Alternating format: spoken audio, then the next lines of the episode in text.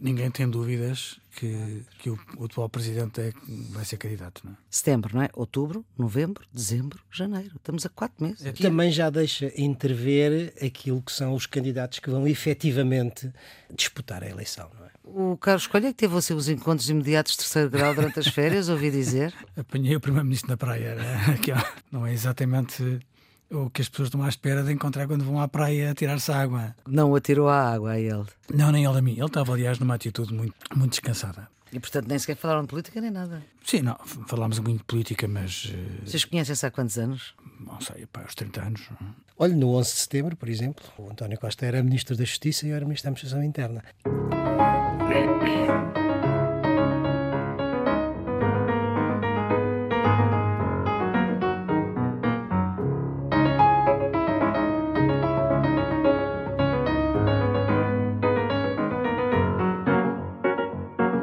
Ora viva, sejam bem-vindos à 15ª edição do Geometria Variável, sempre com os residentes fixos Nuno Severiano Teixeira e Carlos Coelho e com a produção de Ana Fernandes. Hoje os cuidados de emissão estão a cargo de Nuno Isidro. E, meus senhores, temos uma agenda cheia para esta edição de recomeço pós-férias, nacional e internacional, mas antes dessa agenda há dois assuntos que um programa com as características do Geometria não pode deixar de falar o 11 de setembro e Vicente Jorge Silva. Um acontecimento que mudou o mundo inteiro e um jornalista, ou melhor, o jornalista que mudou a nossa maneira de ler o mundo.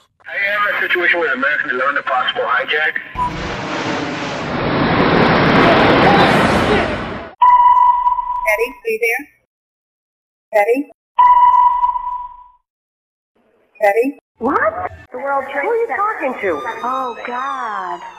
Oh my God. United 175, New York. We might have a hijack over here, two of them. Tuesday, 9:47 a.m. Hi, baby. I'm baby. You have to listen to me carefully.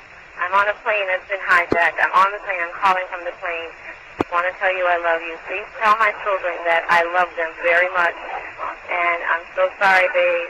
I hope to be able to see your face again, baby. I love you. Bye.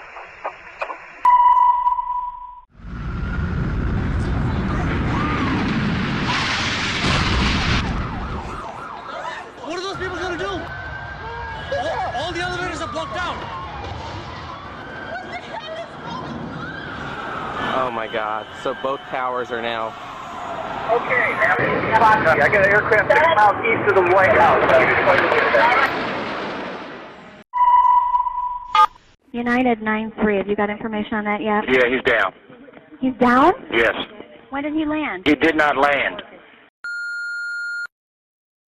O Nuno era Ministro da Administração Interna do segundo governo de António Guterres. O Carlos era eurodeputado, uh, num parlamento com 20 e muitas nacionalidades. Como é que foi viver este acontecimento que mudou a vida do mundo, uh, no seu caso, Nuno, com uh, responsabilidades de soberania? Foi um momento difícil, intenso e ao mesmo tempo muito, muito desafiante, não é? Porque é um choque brutal, um choque global, que tem o problema da segurança no seu centro. Eu tinha responsabilidades políticas sobre a segurança dos portugueses e isso fez com que eu vivesse isso com uma grande intensidade foi muito difícil eh, até se conseguir ter uma compreensão relativamente apurada, digamos, da situação e, sobretudo, do que é que isso significava para a mudança da forma de organizar a segurança e os instrumentos que estão associados. Porque até aí era muito simples, quer dizer, a segurança interna era uma coisa para a polícia e para os tribunais e a segurança internacional era uma coisa para os militares e, e para os diplomatas. Quer dizer, a partir daqui tudo isto se transformou. Porque Como é que ficou? As ameaças vinham de fora, mas manifestavam-se dentro. E, portanto, a noção de fronteira muda-se radicalmente e faz com que eh, se tenha que pensar a segurança de uma forma completamente transversal. Isso teve implicações muito grandes, não só do ponto de vista até constitucional, mas, sobretudo, do ponto de vista político, do ponto de vista operacional naquela altura, logo ali no curto prazo, chamou a atenção para dois instrumentos que eram fundamentais e que era para a prevenção, a importância dos serviços de informações, é? da intelligence, e depois para o pós-catástrofe, vamos dizer assim, a importância da proteção civil. E depois, claramente, eh, quer dizer, como é que se articulavam as forças de segurança e as forças armadas na resposta a esse tipo de ameaças. Em Portugal foi um momento muito difícil, porque obrigou de facto a todas essas, a toda essa reorganização, mas obrigou naquela altura as pessoas naturalmente já não se lembram e os foi mais há 19 anos e os mais novos já não têm memória disso, mas foi a gestão do medo, a gestão da sensação de insegurança que o fenómeno gerou e que gerou a nível global e em Portugal também. Lembram-se naquela altura que proliferavam depois as ameaças de bomba, proliferavam as cartas eh, com um pó branco. Eh, Chamava-se antrax. Chamava antrax, que não era antrax, mas isso fez muito. Às vezes era um pó de talco ou farinha ou outra coisa do género, mas que fazia mobilizar as forças de segurança, os bombeiros, a proteção civil, até se conseguir de facto estabilizar essa, essa situação. Lembro-me perfeitamente uma manhã, eram sete da manhã, eu sou acordado pela assessoria de imprensa, porque que a TSF estava a dizer que tinha havido um assalto naquela área contígua às Amoreiras, que era um campo de golfe, que está sobre um reservatório de água, e que a água de Lisboa tinha sido completamente envenenada. É claro que isso não era verdade. Tinha sido um assalto de uns meliantes que tinham assaltado o bar para eh, roubar umas cervejas e a caixa, não é? Hum. Mas o pânico que gerou na cidade de Lisboa foi brutal. Carlos, o Carlos estava em Bruxelas, era eurodeputado, num parlamento com 20 e tantas nacionalidades. Agora, o que é curioso é, é a primeira reação de negação. Eu estava no Parlamento Europeu, estava nas instalações, estávamos a ver os acontecimentos que todas as televisões estavam a passar. E a nossa primeira reação foi que tinha sido um acidente. Portanto, quando vimos o avião a bater na primeira torre, toda a gente achava que tinha sido um acidente. Como é que isto é possível? Como é que eh, não foi evitado? Uhum. Só quando se atinge a segunda torre, portanto, quando há o segundo avião a bater na segunda torre, é que nos apercebemos que não podia ser acidente, a coincidência era excessiva. E aí eh, o Presidente do Parlamento tomou a, a, iniciativa de evacuar o Parlamento, portanto nós tivemos que sair das instalações, eu fui para casa, junto com alguns amigos. Recordo-me da primeira reação que ninguém queria acreditar que era mesmo um atentado terrorista. O facto de estarmos confrontados com um ataque terrorista concertado no centro dos Estados Unidos da América, onde a segurança era suposto ser eh, mais exigente do que aquela que nós estávamos habituados, alterou tudo. E eu uhum. concordo com aquilo que o Nuno estava a dizer. A sensação de insegurança foi aquilo que determinou a mudança nos comportamentos. Nós passamos todos a ter receios que não tínhamos antes. E houve algum exagero até eh, na forma como se reagiu a isso. Eu recordo da primeira página do Le Monde, uh, no Tous Somme Américain, houve uma grande solidariedade com os americanos, solidariedade que eles rapidamente dilapidaram, uhum. porque se portaram mal. Jorge W. Bush era o Jorge presidente. W. Bush era o presidente, uh, houve imensos atropelos. A gestão do combate ao terrorismo foi uma violência, o êxito mal, a violação dos direitos humanos, as prisões eh, sem culpa formada, as prisões secretas, o programa de Extraordinary Conditions.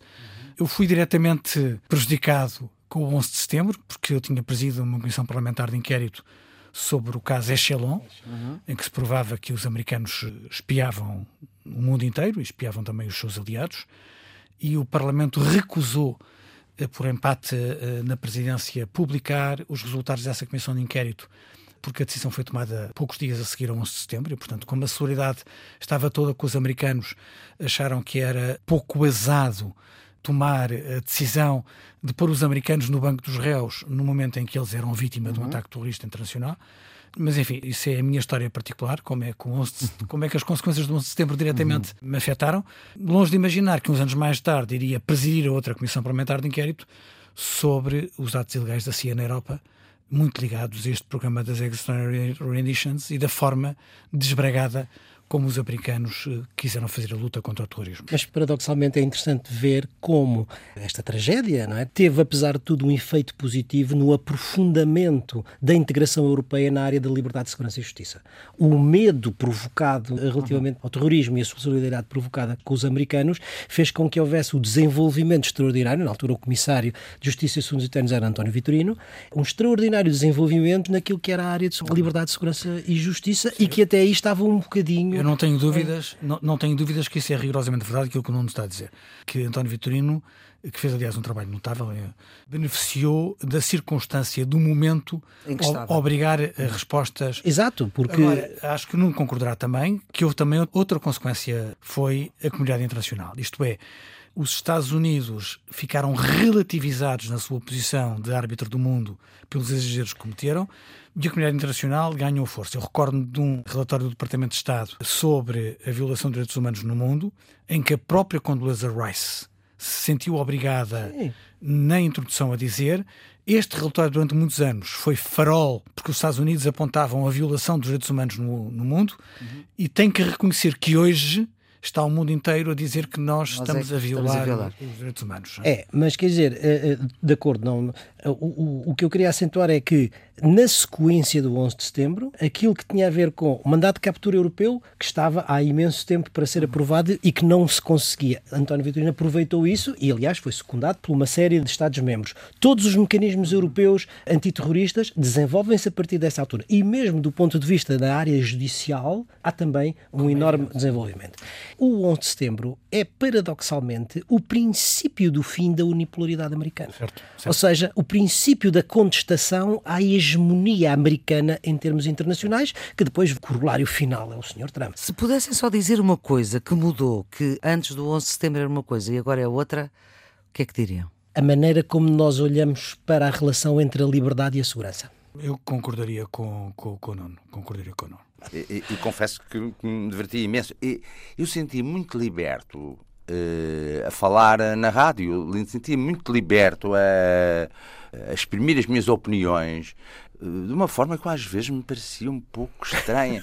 Eh, Porque, sei lá, eu, quando a gente escreve, quando estamos a escrever, eu não estou a dizer que não, que não pensar aquilo que estava a dizer aqui, mas não é a mesma coisa. Eh, A rádio tem um lado eh, instantâneo, um lado Libertador. eh, Sim, emotivo. eh, Dizíamos coisas com uma com um ímpeto, não é? Não era só eu, eu estou a falar de mim, mas conseguimos de facto eh, uma onda de essa onda de liberdade, essa onda de, das pessoas dizerem as opiniões eh, mais eh, vimentes e mais contundentes sobre as coisas.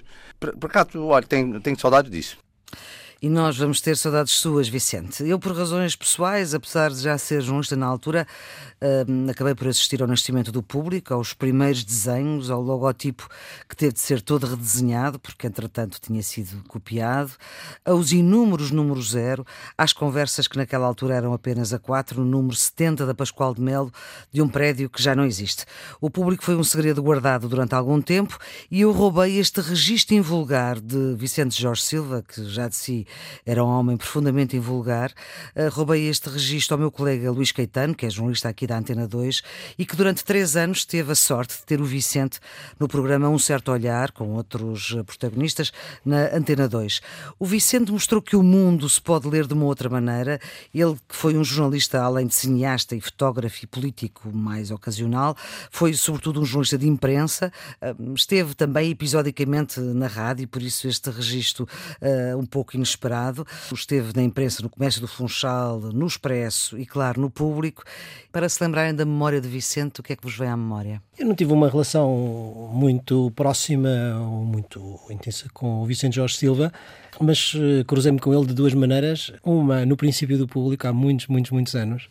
Era eu um jovem saído da, da faculdade e no princípio do público o Vicente tinha uma equipa entre os quais tinha o Trocado Sepúlveda, que também já não está connosco, que criou uma pequena equipa de jovens académicos para fazer a parte cultural do público, a recensão de livros, etc. E eu participei disso durante um longo período, até partir depois para Florença para o meu doutoramento, e foi a primeira vez que tomei contato com ele. Aquilo que recordo do Vicente como mais, de forma mais impactante foi aquele registro da geração rasca, como em em duas palavras se pode dizer tanto, como há uma crítica tão contundente de alguém que, que não poupava na crítica. E isso eh, marcou-me, até porque percebi o que ele queria dizer e eh, constatei que pessoas que ficaram ofendidas na altura Muita gente. com essa categorização hoje eh, recordam com alguma nostalgia. Era secretário de Estado da Educação nessa Não, altura? não, não, já não. não é. Mas tinha sido. Aquele foi muito próximo. Eu, eu recordo-me destes dias que houve coisas fantásticas escritas sobre o Vicente.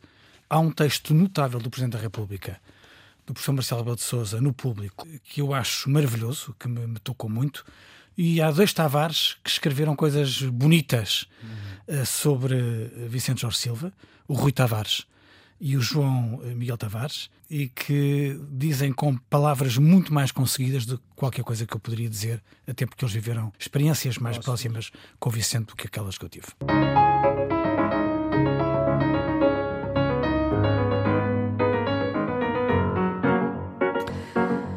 Ora, vamos aos temas do prós-férias, da rentrée. Temos o Covid a obrigar a medidas excepcionais porque os números têm vindo a aumentar com consistência. Temos oito candidatos à presidência da República anunciados. Estamos a quatro meses das presidenciais, caso ainda não se tenha dado bem conta. Falta saber o nome do candidato ou candidata do PCP. Falta ainda também diria assim, o anúncio do atual presidente, que deixou nesta altura de poder dissolver o Parlamento até o dia 9 de março do ano que vem.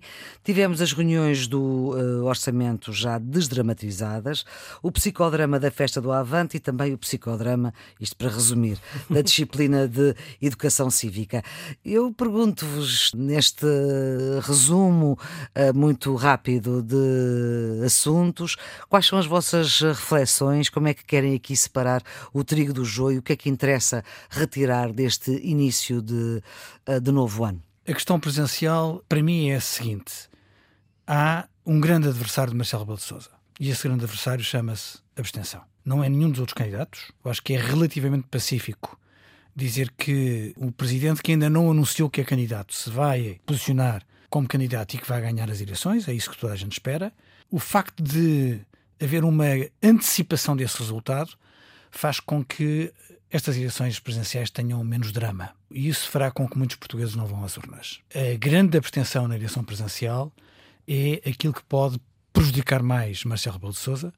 E, portanto, se tivesse que me perguntar quem é o principal adversário do atual Presidente da República para a sua reeleição, eu diria que é a abstenção. O segundo grande adversário nestas eleições é Ana Gomes, porque Ana Gomes posiciona como adversária de vários outros candidatos que já estão na corrida. Ana Gomes é a principal adversária de Marisa Matias. Marisa Matias teve um resultado fantástico há cinco anos, teve mais de 10%, e vamos ser claros, nos votos que ela conseguiu, para além dos votos do Bloco de Esquerda, para além de alguns votos antissistema, ela teve votos, teve votos por ser mulher era a única candidata mulher com hipóteses de disputar. Havia um, ainda Maria um, de Belém, mas. Um, um, bom resultado. A Maria de Belém, desde muito cedo, percebia que estava que... relativamente encostada. Isso depois viu-se no resultado, uma vez que a maior parte do PS estava a apoiar uh, Sampaio da Nova. Sampaio da Nova. Essa circunstância de Marisa Matias já não poder capitalizar o voto feminino como fez há cinco anos, faz com que Ana Gomes seja perturbadora do espaço eleitoral de Marisa Matias. E Marisa Matias também beneficiou de algum voto de esquerda que estava relativamente órfão, que uhum. não sabia onde é que se podia encostar e que acabou por votar na candidatura à esquerda eh, que tinha mais dinâmica e que, e que era mais nova. Este fator novidade, desta vez, pode ser transportado para, para Ana Gomes. Depois, Ana Gomes tem um fator um bocadinho de sistema e às vezes umas declarações eh, um bocadinho mais polémicas, o que faz com que André Ventura receie que algum eleitorado que gosta mais eh, de polémicas eleitorais possa não refugiar-se em André Ventura e no Chega e possa refugiar-se em Ana Gomes. Eu sei que parece um bocadinho violento comparar André Ventura com Ana Gomes, não estou a comparar do ponto de vista político, são pessoas uh, completamente diferentes, mas em algum tipo de eleitorado pode haver alguma concorrência. Isso justifica que André Ventura tenha feito a crítica mais feroz a Ana Gomes, aliás, de uma forma muito desagradável e até xenófoba, mas pondo quase ou eu ou ela, dizendo que se ela tiver mais votos do que ele, eh, ele se retira da liderança do Chega. Isso faz com que Ana Gomes seja a inimiga número um de vários candidatos nesta disputa presidencial. Eu acho que a entrada de Ana, de Ana Gomes e de Marisa Matias é um fator altamente positivo na política portuguesa. E, eh, naturalmente, porque são mulheres, mas não só porque são mulheres, é porque são boas candidatas que vão trazer mobilização, vão trazer polarização e, nesse sentido, dar uma outra vida à campanha eleitoral e reforçar qualidade, vamos dizer assim, à democracia. Com esses oito candidatos que já estão anunciados, fica, uh, de certa maneira, definido, de uma forma quase definitiva, aquilo que vai ser o panorama das presidenciais. Há um candidato ou recandidato, se quisermos, o atual Presidente da República, que é o candidato do sistema e que é aquele que verdadeiramente está a concorrer para Presidente da República, também estou de acordo que o seu maior eh, inimigo, o seu maior adversário político é a abstenção. E aquilo que falta saber, ou seja, a grande questão é saber qual é o score eleitoral que vai atingir e se vai ou não conseguir ultrapassar o tal recorde dos 70% do Dr. Mário Soares. Isso é aquilo que, no fundo, é, é dúvida. Depois há um conjunto de outros candidatos, todos eles, nestes casos que já falámos, a Marisa Matias, o André Ventura, a Ana Gomes, não sabemos ainda quem é o candidato do PC, que são bons candidatos, mas que estão a concorrer não tanto para serem presidentes da República, mas para marcarem um espaço político. Certo. E isso é importante e pode ter impacto no futuro político quer dos partidos de onde vêm, quer da área política de onde vêm. Eu explico o que é que quer dizer à direita, é importante perceber onde é que André Ventura vai chegar. Porque isso será importante não só para ele, porque já disse que se demitiria se não atingisse mais do que Ana Gomes, mas será importante porque se ele ultrapassar os 7, 8, chegar aos 10, ele terá uma presença no campo político à direita que obrigará a direita democrática a ter uma atitude mais clara com esta extrema-direita, vamos dizer assim, e isso pode influenciar a recomposição da área da direita. À esquerda, estes três candidatos que são claros, não é? Marisa Matias na área do Bloco, Ana Gomes na esquerda do PS e um candidato que virá do PCP, estarão a disputar, em certo sentido, a reorganização ou a hegemonia na esquerda. Porque são três esquerdas diferentes, quer queiramos, quer não. Uma esquerda ortodoxa, digamos, vinda do PC, uma esquerda mais alternativa, mais fraturante, apesar de Marisa Matias ser uma pessoa moderada, mais moderada dentro desse campo, mas é o que representa, e uma esquerda que vem do PS, mas com um discurso justicialista que atrai muito mais do que só esse campo, porque terá a esquerda do PS, terá o eleitorado feminino, como dizia o Carlos há pouco, e terá a capitalização de descontentes que apreciam a coragem, a frontalidade, a maneira de, de, fazer política da Ana Gomes. E, portanto, isso dará um pouco a ideia de como é que a esquerda se recomporá em termos de quem pesa mais. E terá, obviamente, também isso dependerá muito do resultado eleitoral da Ana Gomes, terá também impacto ao nível do Partido Socialista. Não digo a curto prazo, uhum. porque pelo menos as últimas sondagens que vimos davam eh, a ideia de que o eleitorado do Partido Socialista está bastante confortável com o, o atual Presidente da República, sobretudo com a cooperação institucional entre o Governo e o Presidente, mas para o futuro isto pode significar, não para o eleitorado, mas para dentro do Partido Socialista, alguma evolução que nós não sabemos ainda qual será. E agora vamos à educação cívica. Precisamos dela? Como está? É preciso mudá-la? É obrigatório frequentá-la?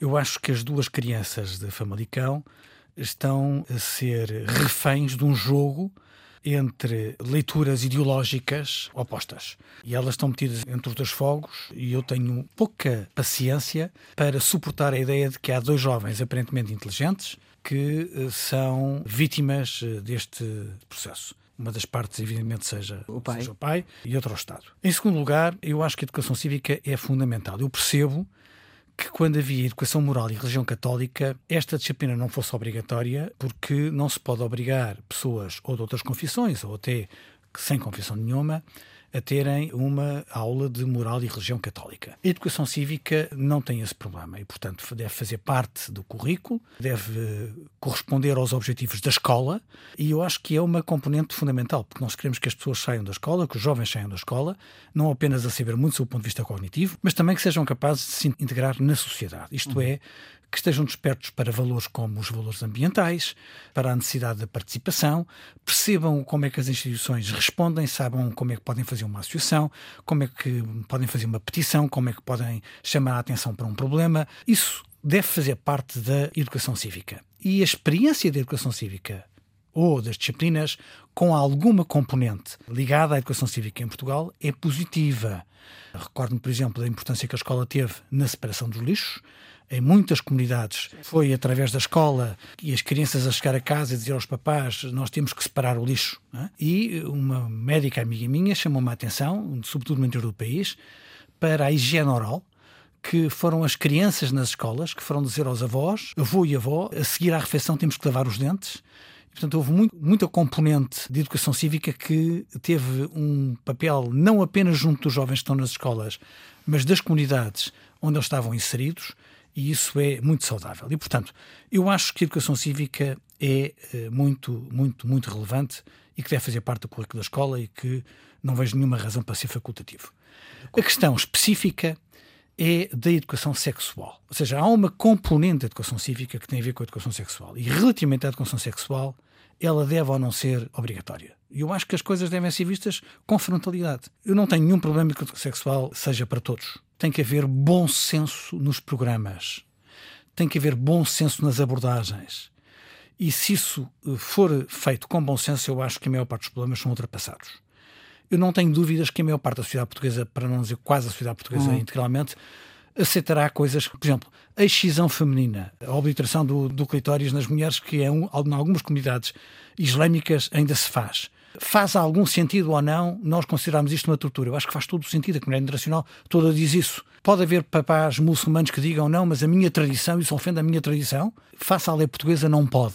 Uh, mas uh, nós devemos ser compreensivos uh, relativamente a isso. Dizer-se, ah, isso é um caso extremo, mas relativamente ao sexo pré-marital, hum. ou à masturbação, ou outras formas, eu não tenho nenhum problema com nenhum destes termos, não tenho nenhum problema com nenhum hum. destes temas e não tenho nenhum problema em achar que há abordagens que são relativamente pacíficas. Mas se no limite, Flor e Nuno, se no limite não houver possibilidade de termos uma abordagem que seja relativamente consensual, eu diria, no limite, então que estas partes de educação sexual, estas três aulas, quatro aulas, não sei quantas é que são, no ano, sejam facultativas. Isto é, que ninguém seja obrigado a fazer. Hum. Se o problema está aqui. Agora, contaminar com esta discussão a riqueza da educação cívica e a sua relevância para a formação do aluno, acho que é um vício de raciocínio que nós não devemos cometer. Esta polémica sobre a questão da educação cívica, disciplina chamada cidadania e desenvolvimento, é mais um sintoma tal como a da festa do Avante, de alguma polarização ideológica que está a crescer na sociedade portuguesa e que não, não se é, consegue discutir nada, praticamente. E que não é boa. É. E temos que chamar a atenção para esta radicalização que se está a instalar progressiva e silenciosamente na sociedade portuguesa. E neste contexto, eu acho que qualquer dos dois manifestos que vieram a público são manifestos relativamente radicalizados. E nesse contexto, eu gostava de chamar a atenção para um texto que apareceu, foi publicado no Expresso da semana passada, por dois ex-ministros da Educação, Guilherme Oliveira Martins e Eduardo Marçal Grilo, que é um texto de moderação e de bom senso. Porque cada vez mais parece que é preciso ter uma enorme coragem para ter moderação e bom senso na sociedade portuguesa. E é preciso sublinhar isto. Dois grandes ex-ministros. Dito isto. Essa, essa ideia da coragem de ser moderado foi o título de uma entrevista interessante de David Justino. É porque neste momento estamos a assistir a um processo de radicalização e de progressão de, de, dos extremos e de rarefação do centro e da moderação. E é preciso denunciar isto. Bom, dito isto, em relação à, à questão da educação cívica, eu acho que isso é uma disciplina absolutamente essencial, porque a escola, e em particular a escola pública, tem a obrigação não só de transmitir conhecimentos, mas de formar cidadãos. Certo. Isto é fundamental. Certo. Senão depois não se pode vir queixar da abstenção, não é? Por um lado, há aqueles que dizem que não querem alterar os temas, mas querem que haja possibilidade de serem facultativos. E os outros dizem: não, não, não muda os temas, mas têm que ser absolutamente obrigatórios. A minha opinião é outra devem ser obrigatórios, não deve haver disciplinas à la carte e o Estado não se pode demitir da sua função de formar cidadãos, mas devem ser repensados os temas, tal como o Carlos estava aqui a dizer, que estão na disciplina de, de, de cidadania. Aquilo que está em causa é, como se viu, a questão da sexualidade, mas eu vou um bocadinho mais longe. Acho que os temas que não sejam consensuais e que não tenham a possibilidade de ter uma definição o mais objetiva possível, ou seja, os temas que são de consciência devem ser repensados. E ao mesmo tempo, não compreendo que outros temas de cidadania não estejam aqui dentro. É claro, a orientação é uma orientação um pouco da, da Unesco, de que a educação é para todos, que é transversal, que é responsabilizadora, mas há uma coisa que é uma, uma ausência gritante aqui: é que não há uma palavra sobre a nossa cidadania. Nós somos cidadãos portugueses e somos cidadãos europeus. Certo, não certo. há uma palavra sobre a democracia portuguesa, uma palavra sobre os símbolos nacionais, uma palavra sobre a União Europeia e sobre as suas instituições. Certo, certo. E isso é cidadania. Completamente de acordo.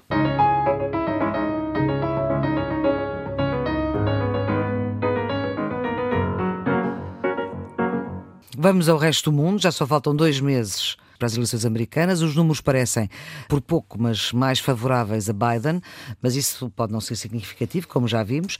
Temos a Bielorrússia, um país que é entalado entre a Letónia, a Lituânia, a Polónia, a Ucrânia e a Rússia, que não tem acesso ao mar e que está na rua desde a reeleição, muito contestada dentro e fora da Bielorrússia, do presidente Lukashenko, que está há 26 anos no poder. Há mais de um mês que os bielorrussos estão na rua. A líder da oposição está detida, Maria Kalesnikova, cuja advogada já vai dizer que foi ameaçada ameaçada de morte, há outras personalidades também da oposição detidas e há um outro opositor, neste caso o presidente russo Vladimir Putin, que foi envenenado, agora já sem margem para dúvidas, e a comunidade internacional protesta, mas uh, pouco acontece. É um tema muito importante que é a posição de Putin e da Rússia de Putin no contexto atual. Isso liga as duas, as duas questões.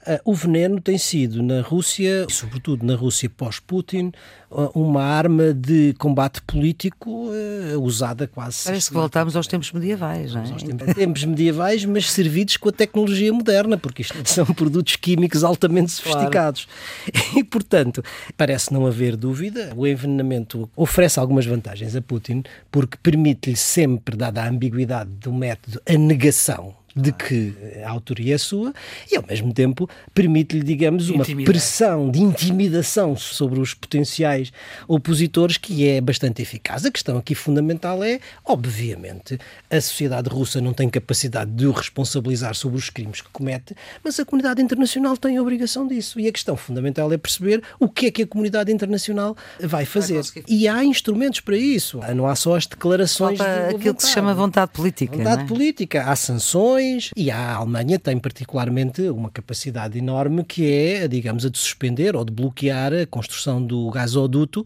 e isso sim prejudicaria o regime russo, a economia russa. Mas depois precisa do gás da Rússia para. Não se sei se precisa, pois esse é o ponto fundamental e é essa discussão que eu acho que na Alemanha com certeza já está a desenvolver-se, é que hoje há alternativas ao gás russo, que é o gás de xisto comprado fora, em particular nos Estados Unidos, e que reduz a dependência energética alemã em relação ao regime de Putin, que eu acho que é preciso que o Ocidente, porque tem tido alguma ambiguidade nisso, reconheça definitivamente que aquele é um regime hostil à Europa. Em anterior edição do Geometria Variável, eu tinha recomendado um livro, que é O Novo Czar, hum. uma biografia do Putin, do Stephen Lee Myers, que prova que ele sempre atuou desta maneira. Portanto, isto não é nada de novo, aquilo que ele está a fazer com o envenenamento do seu opositor principal. Fez várias vezes quando estava no KGB, portanto... Tem experiência. Tem muita experiência na, na matéria. E, portanto, estamos perante alguém que repete o mesmo padrão de comportamento eh, com um grande grau de impunidade, porque está à frente dos negócios da Rússia. Na Bielorrússia é o descalabro total, são 26 anos, ele candidatou-se ao sexto mandato. A situação com a senhora Kalesnikova é uma coisa absurda, porque pegaram nela, meteram-na num carro, fingiram que ela ia fugir, ela rasgou passaporte. o passaporte para não poder entrar na Ucrânia, deitaram-na fora do, do carro, acho que o carro ainda em andamento, e ela é presa por tentativa de evasão de sair do país ilegalmente. É uma história recambolesca. Significa que este fulano não tem nenhuma limitação e fará o que for necessário para manter a sua ditadura. Olha, faça isto, o que é que a Europa está a fazer? O Sr. Borrell foi muito vocal a condenar a atitude, a condenar as eleições, a anunciar represálias contra 31 altos funcionários, incluindo o Ministro do Interior. A verdade é que isso não teve nenhuma consequência, porque no Conselho há governos mais próximos da Rússia que estão a bloquear a decisão. É o caso da Hungria e é o caso de Chipre. Por razões diferentes. Por razões diferentes. uh, mas, uh, mas estes dois países estão a bloquear qualquer decisão. E, portanto, não apenas não há decisões, como não há nenhuma expectativa de que a curto prazo essas decisões sejam, sejam tomadas. E, portanto, vemos aqui a comunidade internacional, neste caso a União Europeia, maniatada, maniatada por processos de decisão em que os aliados russos têm capacidade de bloquear. Não é inédito na União Europeia. Vamos aos redondos, bicudos e quadrados? O meu quadrado é o Brexit. O senhor eh, Boris Johnson apresentou uma proposta de lei que viola o acordo de saída. O antigo primeiro-ministro John Major disse que a palavra do Reino Unido é para cumprir. Com Boris Johnson, aparentemente, não é. Eles estão dispostos a violar um tratado internacional e isso significa que tudo volta a estar em cima da mesa, designadamente um hard Brexit, porque o comportamento de, do Reino Unido é inaceitável. Meu quadrado eh, é campanha eleitoral norte-americana, porque em julho a tendência das sondagens era muito clara na vitória de Joe Biden. Agora, essa tendência não só não é clara, como em alguns estados que são importantes, a Flórida e a Pensilvânia, a tendência está a inverter-se a reeleição de Trump é sem dúvida nenhuma uma ameaça, e não é só uma ameaça para a democracia norte-americana, é uma ameaça também para a ordem internacional. Redondo, hum, eu acho que é, neste regresso à escola é muito importante fazê-lo em segurança. A Câmara Municipal de Cascais dispôs o seu mecanismo de instrumento de teste para as escolas. O autocarro está a passar pelas escolas todas, está a ter uma grande adesão do pessoal docente e do pessoal não docente de forma a garantir que as escolas reabrem em condições de segurança. E, portanto, parabéns à Câmara Municipal de Cascais e ao seu presidente Carlos Carreiras. O meu redondo vai para a sociedade civil que começa a dar sinais positivos em Portugal. Foi publicado na quarta-feira no Jornal Público um manifesto chamado Por uma Recuperação Económica Transparente e Participada assinado por um grupo de personalidades de diversas áreas profissionais e diversos quadrantes políticos, que exige transparência e participação no processo de execução dos fundos europeus que aí hão de vir. A tal bazuca. Eu não a, não a assinei, porque só soube depois, mas subscrevo o que está e mais do que isso, que eu acho que isto é um sinal de vitalidade da sociedade civil que é bom assinalar. O meu é para um incêndio em Lesbos, que destruiu o campo de refugiados. Estão 13 mil pessoas sem nenhum tipo de acolhimento. Dizem-me que aquilo era de esperar. A situação na ilha de Lesbos está uh, insuportável e, infelizmente, estamos confrontados com a circunstância de haver pessoas e muitas crianças em situações uh, inacreditáveis por falta de resposta adequada e atempada das autoridades europeias e também das autoridades gregas. O meu bicudo vai para a partidocracia em Portugal. Os dois maiores partidos da Assembleia da República juntaram-se e aprovaram uma lei que estipula que os candidatos independentes às eleições locais não podem usar a mesma sigla quando se candidatam à Câmara e quando se candidatam às juntas de freguesia. Não vejo qual é a grande vantagem que tenha, a não ser dificultar a vida aos independentes, restringir o mercado eleitoral e reforçar a partidocracia. Isto afasta os cidadãos da política, legitima o discurso antissistema dos Andrés Venturas e enfraquece, obviamente, a sociedade civil. Pistas para o fim de semana. Depois das férias? Eu não sei se é uma pista para o fim de semana, mas um dos livros que, que li durante as férias foi uma biografia de Marcelo Caetano. José Manuel Tavares Castilho, uma biografia notável. Ah, sim, conheço. Muito bem feita, com grande rigor, tem praticamente mil páginas, mas hum, tem a vantagem de ser sobre uma história recente. Grande parte dos personagens, alguns ainda estão vivos, e é muito interessante perceber as hesitações daquele momento e como Marcelo Caetano, que aparece fotografado com uma grande honestidade intelectual, era preso pelas suas circunstâncias e pelos seus preconceitos, dos quais não foi capaz de se libertar.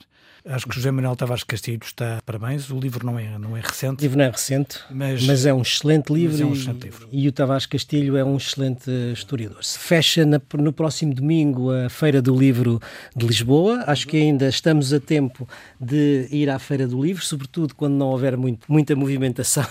A inauguração foi um horror de proximidade física. Ainda estamos a tempo de ir à feira, de a visitar, de comprar livros.